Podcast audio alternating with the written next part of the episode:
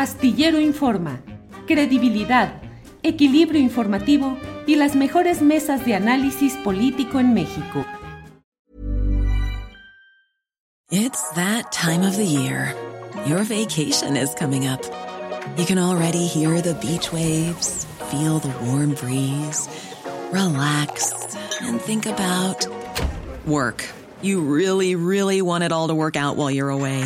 Monday.com gives you and the team that peace of mind. When all work is on one platform and everyone's in sync, things just flow wherever you are. Tap the banner to go to Monday.com. Hey, it's Ryan Reynolds, and I'm here with Keith, co star of my upcoming film, If, only in theaters, May 17th. Do you want to tell people the big news?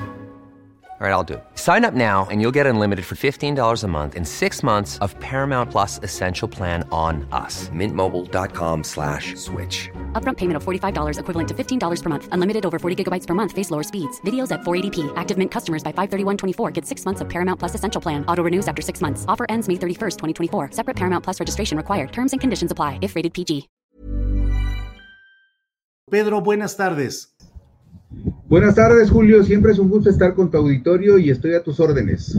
Gracias, Pedro. Pues uh, la inauguración de la Feria Internacional del Libro en Guadalajara dio pie a un discurso del presidente del patronato de la FIL y hombre fuerte, cacique de la Universidad de Guadalajara, Raúl Padilla López, quien dijo que allí había voces, lectores, pero no hocicones. Y bueno, hubo personajes como eh, el propio presidente consejero del INE, Lorenzo Córdoba. En fin, pareciera que la, la, confrontación política de Raúl Padilla con el gobernador Enrique Alfaro y con el gobierno del presidente López Obrador sigue adelante. Pero por favor, ¿cuál es tu lectura de lo que ha sucedido y va sucediendo en este tema? Pedro, por favor. Bueno, lo que sucede con este tema, Julio Astillero, es un asunto que todo el mundo va a entender de inmediato. Es un asunto por dinero, es un asunto por el manejo de los recursos de la Universidad de Guadalajara. Es una disputa para que tanto el gobierno de Jalisco como el gobierno de la República no metan la nariz en el manejo discrecional que el grupo hegemónico que controla la Universidad de Guadalajara hace de los recursos públicos que le son asignados a la institución. El problema, y tú lo recordarás y también lo debe de recordar tu auditorio, se inició justamente cuando el gobernador de Jalisco decidió reorientar 140 millones de pesos que estaban encausados para un museo del área del, del Centro Cultural de Raúl Padilla y decidió reorientarlos a un hospital civil que se construye en Tonalá y que también va a estar bajo el control de la Universidad de Guadalajara. Es decir, solamente se reasignó una cantidad de 140 millones de pesos, pero el problema radicó fundamentalmente en que esos 140 millones de pesos estaban etiquetados en el presupuesto para el Museo de Ciencias Ambientales, que es una de las instituciones que Raúl Padilla en lo particular promueve. Es decir, un área específica donde Raúl Padilla tiene sus intereses y eso fue lo que movió prácticamente al grupo hegemónico que controla la UDG y también movió a los estudiantes, inducidos por supuesto por sus directivos y profesores, para protestar contra el gobierno de Enrique Alfaro. Pero en el fondo de la cuestión también está, Julio, que justamente en diciembre, en diciembre deberá definirse con toda claridad cómo queda el presupuesto de egresos del gobierno del estado de Jalisco y cuál es el subsidio que finalmente se le va a otorgar a la Universidad de Guadalajara. Pero un detalle fundamental es cuánto de ese subsidio que se le va a otorgar a la Universidad de Guadalajara estará disponible para que Raúl Padilla siga promoviendo sus proyectos parabólicos en el Centro Cultural Universitario. Ese Centro Cultural Universitario que está documentado que hasta la fecha se le han invertido alrededor de 4.800 millones de pesos y ese Museo de Ciencias Ambientales que va a costar arribita de 1.300 millones de pesos. Entonces, lo que está en juego en este momento es el presupuesto que se destinará para el 2022, un presupuesto donde probablemente ya no haya partidas especiales que subsidien los proyectos de Raúl Padilla, porque hay una cuestión que debe quedar muy clara. Eh, hay mucho dinero canalizado a estos proyectos. En el presupuesto del año 2021, por ejemplo, 2000, perdón, en el presupuesto que está vigente actualmente, pues hay un presupuesto de más de 500 millones de pesos para esas, para esas empresas que maneja Raúl, entre ellas el Centro Cultural. Y el problema se exacerbó, la confrontación se exacerbó el pasado lunes 18 de octubre, cuando el gobernador del estado le puso nombre a las cosas. Dijo eh, Enrique Alfaro que aunque hubiese pataleo, Jalisco no volvería a la etapa en la que Raúl Padilla y sus lacayos, así lo dijo, y sus lacayos manipularon las instituciones para beneficiarse. Y textualmente dijo el gobernador este lunes 18 de octubre, al señor Raúl Padilla y a sus lacayos, de una vez les digo que la época oscura en la que manipularon a las instituciones, sometieron a los gobiernos para lucrar y para hacer negocios personales, se acabó en Jalisco. Esto lo dijo inusualmente porque había una relación política entre el grupo que controla la Universidad de Guadalajara y el gobernador, que le dio frutos en las elecciones del 2018.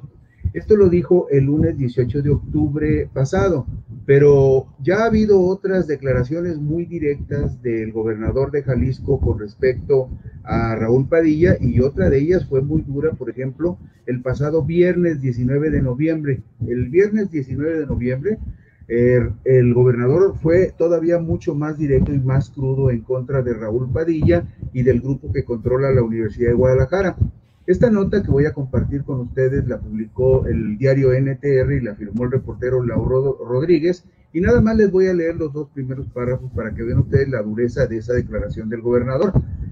El martes, el rector de la Universidad de Guadalajara, Ricardo Villanueva Lomelí, acusó que la actual administración estatal es la que peor trato presupuestal ha dado a la Casa de Estudios en los últimos 30 años y señaló que en 2022, en 2022, habrá un mínimo crecimiento. En respuesta, el gobernador Enrique Alfaro afirmó que sí habrá dinero, pero no para el grupo de pillos de la institución, así el grupo de pillos de la institución. Y textualmente declaró lo siguiente, a la Universidad de Guadalajara la tenemos que seguir apoyando con todo lo que está a nuestro alcance. Necesitamos darle más recursos y más instrumentos para hacer mejor su trabajo. Pero no nos confundamos, eso no significa darle más recursos, más dinero público al grupo de pillos que hoy tienen secuestrada a la universidad para seguir haciendo sus negocios.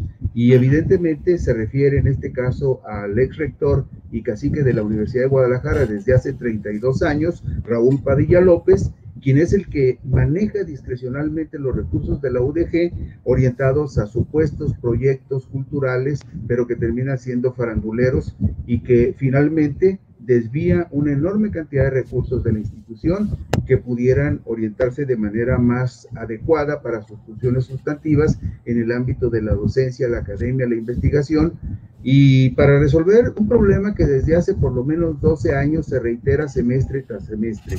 El 60% de los muchachos que aspiran a cursar una carrera universitaria en la UDG, el 60% son rechazados porque no hay cupo pero si hay dinero para las obras faraónicas de Raúl Padilla, el jefe de jefes que controla la institución desde hace 32 años. Ahora, sí. Sí, eh, Pedro, y dentro de este pleito de poderes, pues eh, como que a veces uno desde lejos al menos dice, oye, pues no hay ni para dónde hacerse, o con Enrique Alfaro, o con Raúl Padilla, como que no hay mucha, mucha alternativa, Pedro.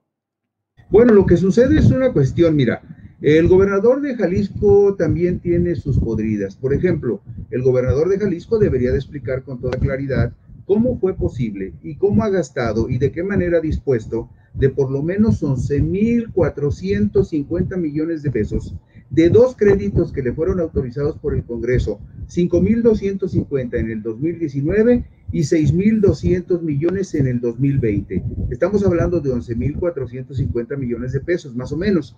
No hay claridad ni transparencia en la forma como el gobernador ha dispuesto de ese dinero.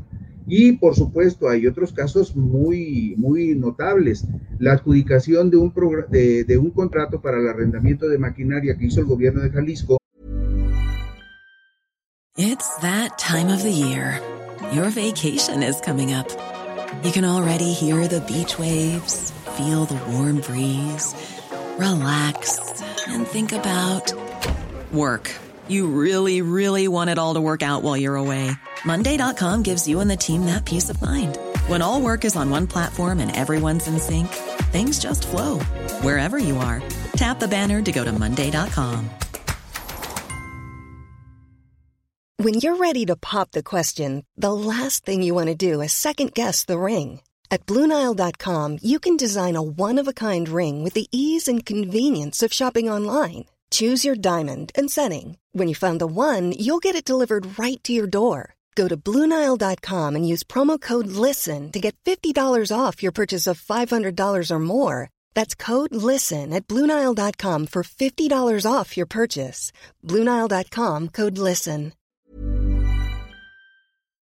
Eh, una cosa que se conoce a toda, como toda máquina, que se trata del arrendamiento de maquinaria en un contrato por más de 3 mil millones de pesos que se le otorgó en condiciones muy favorables a un empresario que curiosamente eh, unos días antes había estado en Los Ángeles y llevaba como invitado al gobernador de Jalisco para ver un partido de los Lakers, es decir, y además una operación donde cabildió eh, para la adjudicación de ese contrato de, de más de 3 mil millones de pesos, un exdiputado panista, amigo personal del gobernador, que sirve como cabildero para que ese empresario se lleve ese contrato en condiciones no del todo claras y que se ha manejado de manera muy, muy opaca. Entonces, no es, tampoco es, eh, es, eh, es eh, podríamos afirmar que el desempeño del gobernador es limpio, transparente, impoluto, no, el gobernador también trae un montón de problemas Incluso tú lo sabes y todos lo sabemos. Jalisco es uno de los estados con más problemas de desaparecidos, de homicidios dolosos, de feminicidios,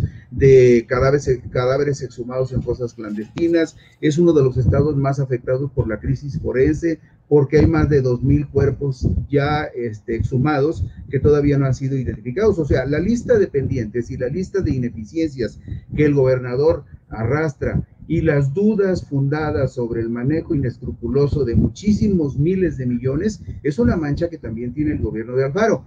Pero aquí el punto medular es el siguiente, que el grupo hegemónico que maneja la UDG también ha usufructuado esas complicidades con los gobiernos, no solamente no solamente en el arranque del gobierno de Alfaro, también eh, tuvo complicidades con los gobiernos anteriores que por lo menos por omisión nunca hicieron lo suficiente para revisar que el dinero que se le da a la Universidad de Guadalajara como subsidio, tanto lo federal como lo estatal, más o menos son 50-50. Por ejemplo, para el próximo año, el 2022, se estima, el gobierno de Jalisco dijo que el, subsidio que entre el gobierno del estado y el gobierno federal le van a otorgar a la UDG el próximo año llega a 13.131 millones de pesos, el segundo presupuesto más alto de todo el estado de Jalisco, 13.131 millones de pesos. El año pasado, la Universidad de Guadalajara autogeneró ingresos por diferentes cuestiones, que cobra cuotas, que cobra exámenes, que ofrece algunos servicios y que opera a 16 empresas que supuestamente le dan 40, 50 millones de pesos de rendimientos. Bueno, pues de esos recursos, auto, ingresos autogenerados, la Universidad de Guadalajara eh, registró el año pasado 1.732 millones 931 mil 991 pesos.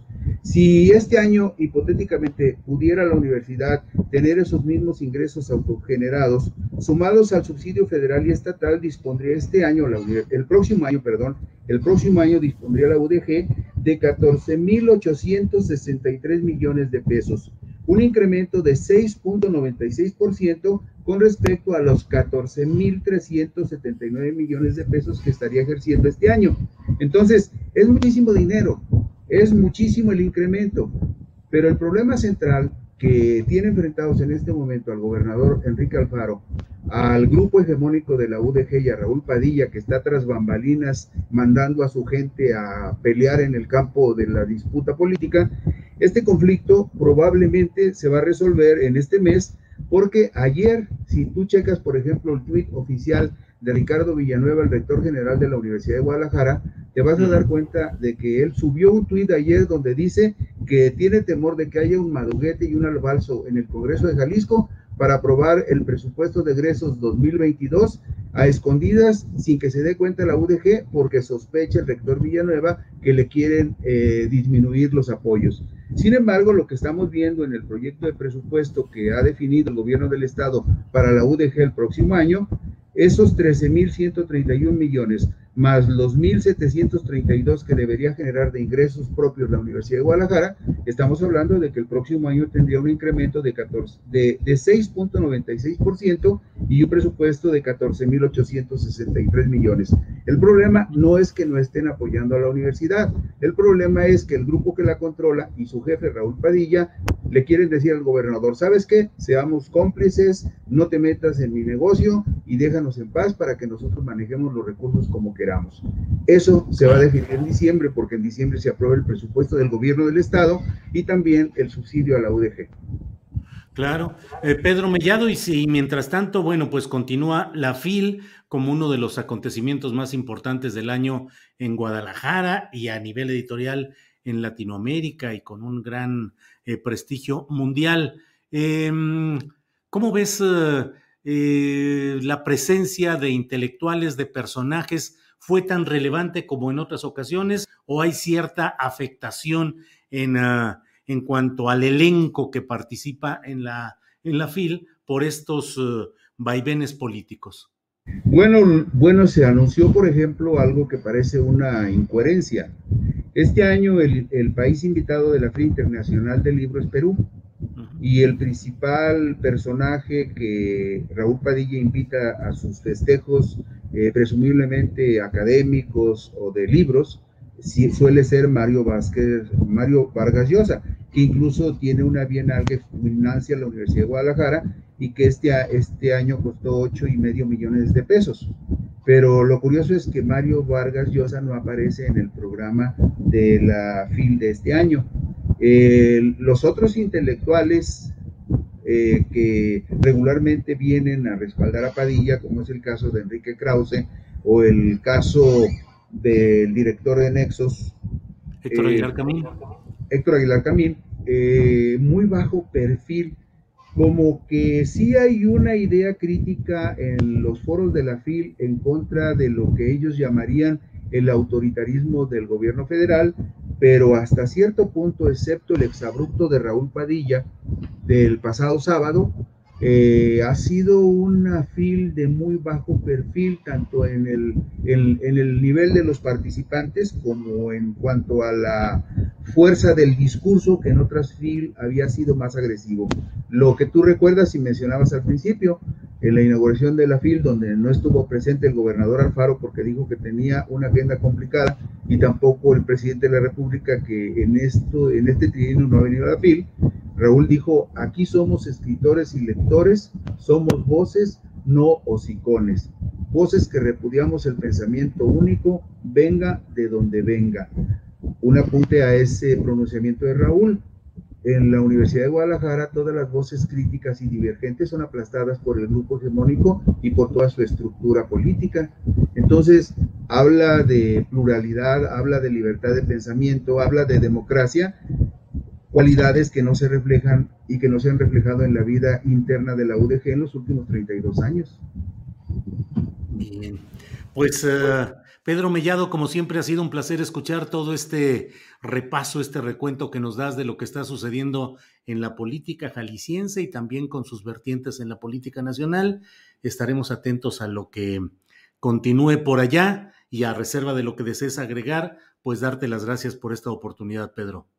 No, Julio, muchas gracias a ti y a tu gentil auditorio por una razón. Creo yo que lo verdaderamente importante de que algunos foros de comunicación como el tuyo o como el de los periodistas estén volteando la mirada hacia los estados para ver con más detalle lo que sucede en otras regiones de la República es muy importante porque el caso de la Universidad de Guadalajara no es un caso único, se puede comparar casi punto por punto con el caso de la Universidad de Hidalgo donde estaba Sosa Castelán, pero si te vas a Nuevo León te encontrarás un caso parecido, lo mismo en Sinaloa, en Puebla, Estamos hablando de universidades secuestradas por caciques regionales que disponen discrecionalmente de manera personalísima y patrimonialista de recursos que los ciudadanos aportan para universidades en donde irónicamente miles de jóvenes hijos de obreros, campesinos, empleados que pagan sus impuestos y financian esas instituciones de educación superior muchos de ellos nunca tendrán la oportunidad de aspirar a cursar una carrera universitaria. Y ese es un asunto que todos los ciudadanos deberíamos de observar con mayor cuidado y que los gobiernos federal y estatal deberían de ser más escrupulosos en la fiscalización de esos recursos y en el castigo de las prácticas que se pueda probar que son ilegítimas, ilegales y en algunos casos hasta potencialmente delictivas. Pedro, muchas gracias y estaremos atentos a lo que siga en esta política jalisciense y sus repercusiones en lo nacional. Gracias, Pedro, muy amable. Gracias, Julio, por ahí estaremos al pendiente. Sí, señor, muchas gracias. Buenas tardes. ¿Te preocupas por tu familia? Entonces, ¿por qué darles solo huevos ordinarios cuando pueden disfrutar de lo mejor? Eggland's Best, los únicos huevos con ese delicioso sabor fresco de granja, además de la mejor nutrición, como 6 veces más vitamina D, 10 veces más vitamina E y 25% menos de grasa saturada que los huevos regulares, además de muchos otros nutrientes importantes. Así que, dales los mejores huevos. Eggland's Best, mejor sabor, mejor nutrición, mejores huevos. Hola, buenos días, mi pana. Buenos días, bienvenido a Sherwin Williams. ¡Ey! ¿Qué onda, compadre? ¿Qué onda? Ya tengo lista la pintura que ordenaste en el ProPlus app. Con más de 6.000 representantes en nuestras tiendas listos para atenderte en tu idioma y beneficios para contratistas que encontrarás en aliadopro.com. En Sherwin Williams somos el aliado del PRO.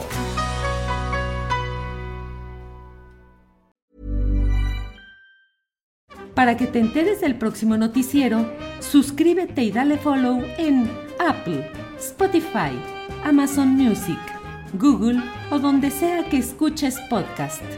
Te invitamos a visitar nuestra página julioastillero.com.